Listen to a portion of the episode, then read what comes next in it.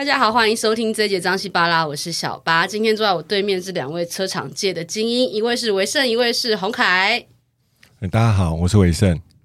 大家好，我是洪凯。小八，我们又见面了。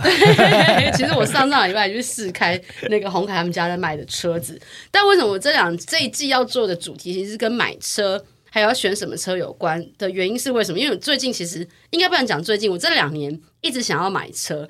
其实我们家本来就有一台 Toyota 的 Wish 在开，可是因为我弟要载小朋友，有时候突然间两个人要同时间用车的时候就会很困扰。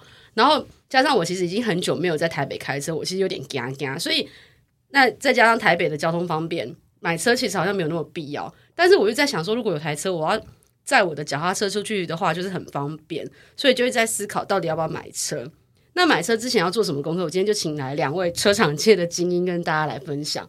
我想先问一下。洪凯好了，买车前到底要先做什么功课？像我八八九一看超多诶、因为我那时候就想说，我要去买新车还买旧车，然后要买什么样的车？其实我真的想超多，然后有时候半夜无聊还在那边刷那个网页在看。对，所以你觉得要先了解什么，才能开始去做这件事情的决定？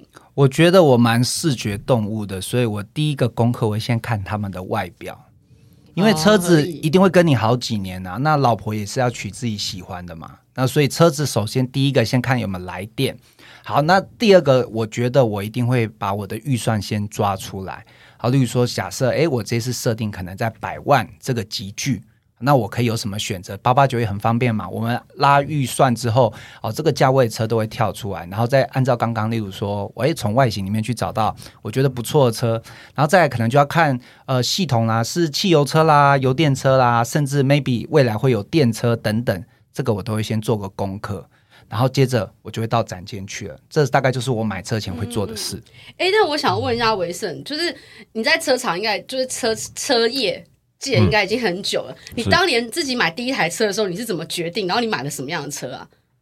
我第一台车，呃，也是五加二的车型，哦、因为当时我们家的人比较多。嗯，那当时我就是先设定我呃我我的车要的车子的大小，可以带全家人出去玩。嗯对，这是我当时的考量。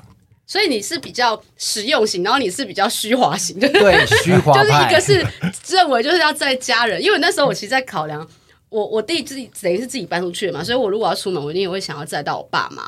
所以我那时候觉得，因为加上我爸爸的脚比较不舒服，他就不太适合长时间是不太能伸展那种空间。所以我那时候在想说买什么样的车，我我我可能比较偏有点。重内容大过于重外表，但是当然，我觉得洪凯讲的没错。如果你买一台自己不爱看的车，你就不会就跟我们买自行车一样啊。如果你的车你都觉得不帅，你怎么会想要骑出去？所以我觉得这可能真的是蛮大的一个考量。不过现在车子真的是越出越多，然后我觉得光要不要买这件事情，其实也是很多人的考量，因为你要不要买，你才有下一步的决定嘛。那你觉得，如果以维盛来讲的话，你觉得要不要买车有哪几个点可以去思考？其实，嗯，有车有有有车的好处。我今天如果有一部车，呃，我可以随时上山啊，或者是去郊外啊等等的。如果没有车，当然在台北市生活有大众交通工具很方便，但是你就没有办法随时去控制你的时间。比方说，你今天去大卖场去买个东西，你就要考量啊，呃，我提不提得动？对，那我觉得这是要考虑的东西。嗯嗯。那当然要看消费者，比方说，我可能只是上下班，我可能一个人用车，两个人用车，我车子就不用那么大。对，了解。那那个洪凯呢？我觉得首先第一个看你生活形态。像我刚来台北工作的时候，我那时候确实就是先搭公车。那因为我的工作需要抓头发，所以我尽量不骑机车。为什么？怎么怎么样？是什么样的工作需要抓头发？就是卖车，卖车就要抓头发，这个觉得会很有精神啊。就是像我，那你可以剃小平头，不是更有精神吗？可能这样就会凸显我的缺点，我看起来就会像勇者。对，所以我就要抓很高去拉高这个视觉。所以我当够高嘞！哎，各位观众可能不知道，各位听众可能没看到。那个洪凯本人有一八零以上，他已经够高，还要在抓头发是？对，就是想要朝一九零迈进，所以我会先看自己的生活形态用不用得到车。那我初期是本来搭大众捷运加公车，那可是你知道卖车，我记得我确定我要把我车迁来台北的关键是什么？就有一次我一个客人住基隆暖暖，然后我就无聊按一下这个 Google。然后它不是会有一个搭车的那个图案？然后按下去，我发现它答案是三个小时又 二十四分。然后我就我想说，我不能跟这个客人说，大姐，那我们三个小时又 二十四分钟后见。而且那个你脚程要快，你不能错掉任何一班的那个公车或捷运。对。所以后来我就想说啊，刚好我之前就有买车，我就把这台车拿到台北来。所以说，你一定要先考虑你的工作形态、生活形态，需不需要用得到车？像我觉得刚才听小八觉得好孝顺的，会在爸爸妈妈，那我一定考虑到一个点：爸爸妈妈进出的便利性。对，不管这台车外形是大或小，都还是能够做出来它的区隔。有的小车其实进出也很方便。嗯嗯嗯嗯嗯。哎，那你自己买的第一台车是什么车啊？你说人生第一台吗？人生人生人生第一台。上辈子如果你讲得出来也可以。上辈子我应该是开飞碟的。第一台车我记得自己买全新的车，我是本来其实就要锁定我们家的车，就是法比亚。可是当时因为我的工作没法它是现金收入，那时候贷款比较严格一点，他希望有新转，所以那时候生贷不容易，哦、你也知道就。我也是属于那时候算小资男嘛，嗯、刚出社会，所以后来国产车相对它的这个入手门槛比较低。对。可是我就是很骚包的，我先挑了国产里面的进口车，哦、就那时候呃有一个日系品牌有一台进口小车，呵呵呵呵觉得它很漂亮，它售价又好，所以我买那一台就是马二。哦，哎，对，好像是大家都蛮看外形的，对对，马自达也蛮多人就是帅，可是空间确实没那么大。对，但我我 其实真的认真，我我其实之前在买我们家那台 Wish 之前，嗯。我开过两台两哎两台三台的老车，就是福斯，就是我舅舅给我们的。嗯嗯。然后是开到那个手刹车拉不起，没有拉起来都还可以继续开的那种老车。哎，我想到小八讲的这个，我我期待你要不要跟大家分享？对，我们会有一个故事来聊这个。然后后来是跟朋友收了他二手车，好像十万还是十五万，也是头塔，然后也是很旧。那也是这开到后来是在高速公路上面爆胎，而且是我舅舅借我们的车去开，然后爆胎之后，我就我们家人就觉得不能再这样开二手车了，对，还是就买一台新车，然后才因为我们家人口多，所以买才有 Wish，对，才觉得还蛮好。原来是这样，对啊，所以我觉得刚刚也很好玩。从人生第一台车为什么买，然后买车要考量到什么东西？其实我觉得除了买车，刚刚两位分享到了之外，还有其他几个点也蛮重要的。因为刚刚讲要不要买，因为养车其实很多人买车不难。你刚刚讲新转，现在基本上有有一个固定收入，有个新转，要买车不难，要贷款其实都可以分很多年。对，上次我还问过你嘛，就是要可以分很多年去贷款，所以买不难。但后面的养车其实好像才是最重要的，对不对？这这要有没有帮大家估算一下？如果一般那种日系车，或是你们家的车，一年的那种保养要怎么怎么那个啊？怎么抓？先先护理好了。其实我们家的车，呃，有个。比较特别的地方是我们家的车是四年不限里程保固，然后里面是有送三次的保养。那当然，相较其他品牌来讲的话，你的保养费就可以省很多哦。那所以我刚刚讲说，看你的考量点是在哪里。当然，一部车我不是买了当下，我可能要亏开个八年、十年，甚至更久。那它的后续，比方说像税金啊、保养啦、啊、各方面的，你都要考量进去。对对啊，那洪洪凯这边呢？我就帮副理做个补充，例如说，好，那我们买车第一个最迎面而来的，当然就是头期款嘛，对不对？好，还有领牌时的税金。好，等等，还有一些杂费。那你拥有了之后，就像维生副理刚才讲的，我们会有保养费的产生。如果以我之前在日系车的经验，其实日系车它现在保养费也没有大家想象中那么便宜，可能小车进去一次出来六千块是跑不掉，有的大保养你又换轮胎就逼近两万了。好，这个你确实就要抓进去。日系车一年大概最少保养两次，五千或半年这样子。那现在我们这种欧系车很特别，它是一万五。过一年才保养一次，那我很多客人都说：“哇，红凯一一万五啊！”他说：“这样车子撑得了那么久吗？”我就说：“哎，请不用担心，我们其实在德国或捷克，这台车它是三万才需要保养。”我其实不太明白那个差别，嗯、为什么有些五千、一万、三万这种一万五的什么概念？为什么每个人都不一样啊？其实简单讲哦，它跟车子的设计还有机油有很大的关系。如果说它的机油是属于长效型的，那它又是符合哦当地的气候状态等等。那日系说穿了啦，有的时候它保养期限比较短，但是跟它的营运策略真的也有关系。哦、对，那我们主打它就是 CP 值，所以副理有提到，我们四年就送你三次免费保养。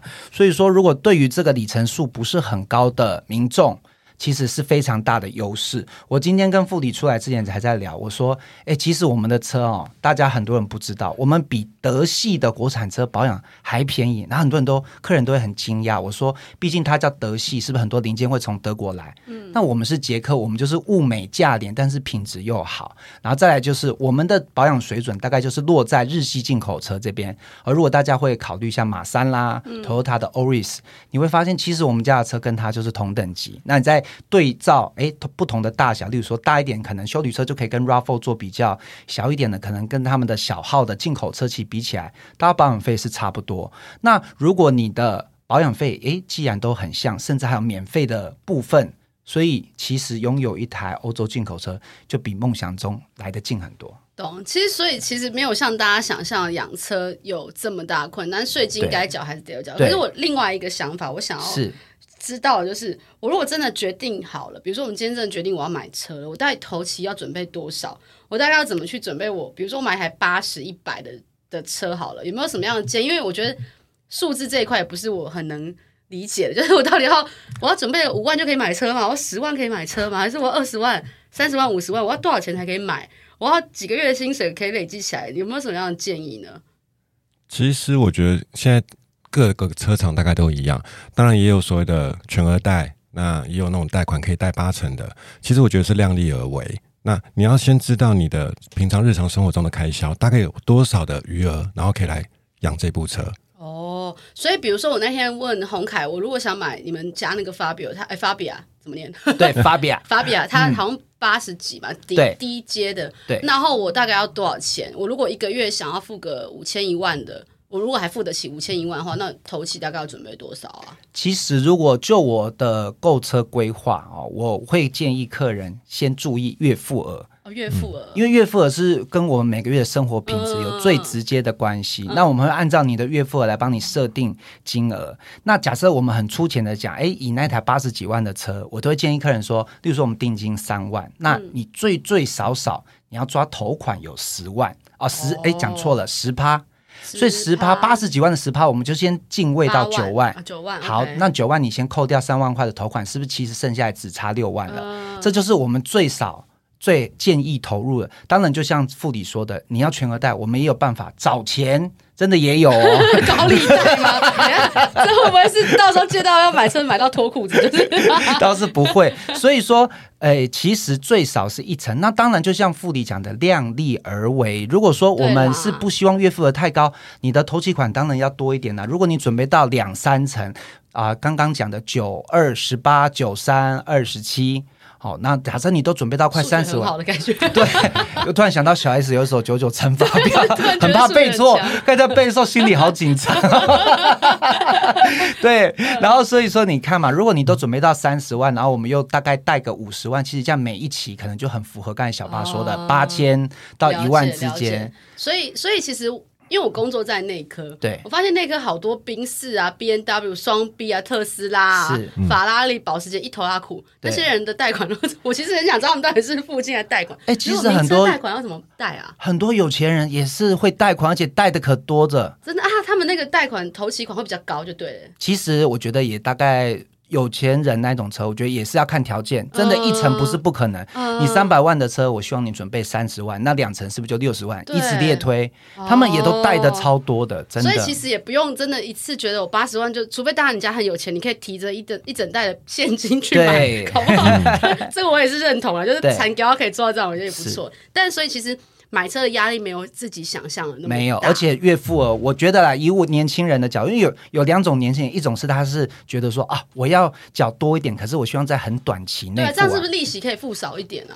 其实要看状况，所以不一定差很多，对不对？不一定差，你可能是同样的利率啊，但是你可以自己决定月付额，那这样是不是很棒？哦，看你要过怎么样的人生，或是说，当然是轻松愉快啊。对 啊，那我那我跟小八就是契合了，所以所以我一直讲到月付额要符合我这个月的生活状况。例如说，假设支出八千块，远比一万二、一万三来的舒适很多。对，那我会觉得我们就是用时间换金钱。我虽然可能多付一点点利息，因为贷款期数越长，当然利息会总缴的比较多，那没关系嘛，至少。我不要说一个月缴到一万一万三，压力了。对对啊，当然有的年轻人就像我刚刚说，他是觉得没关系。红凯，我是那种先苦后甘型，好，我就是一个月要缴一万五，那我可能只要三十六期、四十八期，很快的把它解决掉。所以，我们就是量身定做，都可以按照每一个人都可以实现有车的梦想。哇，这句话好适合当结尾，但是我们还没到时间。我刚刚想说，哇，因为其实刚刚红凯讲很多，他刚刚也把他们整个车子车子介绍一次，但是。但我这节目并没有说啊，一定要买欧洲车，一定要买日系车。其实台湾人很多人对日系车还是有个憧憬，觉得日系车就是便宜好修，嗯、然后维修点多，然后一方面就是重点是你正在路上看到，大家都说，大家都我记得那时候买第一台车，为什么买 Wish？一部分原因是因为大家都跟我讲说，你去看计程车都开什么车，嗯、你就买跟计程车一样的车。我靠，计程车超多 Wish 的，哦、十台有八台都 Wish 吧？安全法没有，因为。便宜省油，因为计程车在路上跑嘛，他一定是找他最有那个力的啊，所以你觉得他就说，你就是看司机开什么车，那我看看，哎，不是你上就是 Toyota，好像没有别的牌子，然后我就觉得，哎、嗯，好像也可以，然后再加上大家都觉得便宜，然后好开嘛，毕竟这是大家对对这几个品牌的共同认定。嗯嗯嗯、但后来我就发现，我为什么第二台车那时候会找到红凯，嗯、想说找欧系车，是，所以我还是讲到，我觉得那个是。车子里面的安静度对我来讲蛮重要，因为我喜欢听音乐，哦、所以那时候我就其实我买车的时候想了很多，对，然后到底要买二手的还是要买新的？因为我已经很久没开了，是我也有很多的考量。嗯、那你觉得？如果像我现在这个状况，我已经开过车，我也有车，然后我也想，就是，但是我很久没开车，对，我到底要先买个二手的来练习一下，嗯，再直接买新的，还是直接就买新的跟他拼了？就是拼了，好像听起来有点可怕。就是到底要买哪一种？因为其实我光这件事情我就犹豫超级久，对。对我跟小巴一开始哈认识的时候，因为是朋友介绍嘛，然后我就跟小巴讲说，我们先看说预算大概落在哪里。那小巴预算刚好有 approach 到我们家的价位，可是我当时也很诚恳，但是我拉高，版想说二三十万买一台，原来是这样子。我本来我看我的预算啊，从那种二三十万，对，然后四五十万，对，然后后来发现新车只要六七十万到八十万，好像又可以。反正我就是我的预算从头到尾也没有抓准过，就是我就是一个善变的人，我就说 到底要买二手买新车，所以那个时候二十三十五十就。是八十，我都是在想，因为就像你讲的，如果贷款这件事没那么难的话，其实我好像考虑的范围又可以更广，就变多了，我就变多了，嗯、我就没有被局限在，我就那种二三十万买个二手车，对。我好像可以哎多一点，那反正我每个月就付一个，因为二手车是好像不能贷款，是可以，可是就会利息真的稍微高一些，所以就不一样，对不对？对不一样，对啊，那我就想说。那如果这样可以贷款，我是不是压力没那么大？或者反正我跟你讲，我脑子里面大概跑过两百多个小剧场，就关于买车这件事情。所以我们就来了小八。所以我跟你讲，我我之前也是啊，我我当我想要去做什么事，最好的方式就找那种专业的人来跟我聊。对这个主题，像我们上一季在聊保险，就是因为我觉得防疫险真的好奇怪啊，嗯，所以我就找了两位。中国人寿的保险的的人来聊这件事，那这次刚好我想买车，嗯、然后又刚好认识红凯，我就找了红凯跟维盛一起来聊。对，所以好，那我们这个节目，我觉得再给大家再几个 tip 好了，在于关于买车，到底要不要买车？那买车前要先做什么样的功课？因为我真的想很久，我觉得在快速先从维盛开始啊，三个点，嗯，告诉大家哪三个东西要先思考一次，然后再决定要不要买车。嗯，看你平常你的生活习惯，你用不用得到？对，好，那有了这部车，能不能够提升你的生活品质？对对，然后还是费用，对，第三点还是费用。按照公路是几啊？各位比如，对对。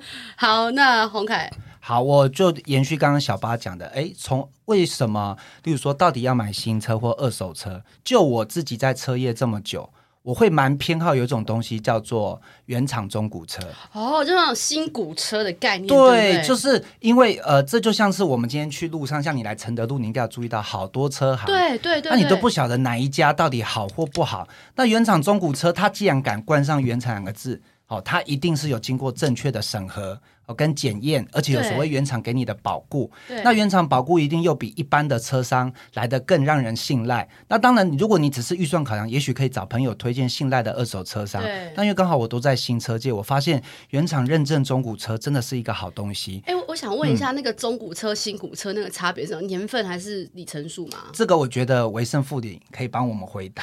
新古车跟中古车，一个是有领牌啊。啊，领领牌，领过牌，领过牌啊，那个叫什么车？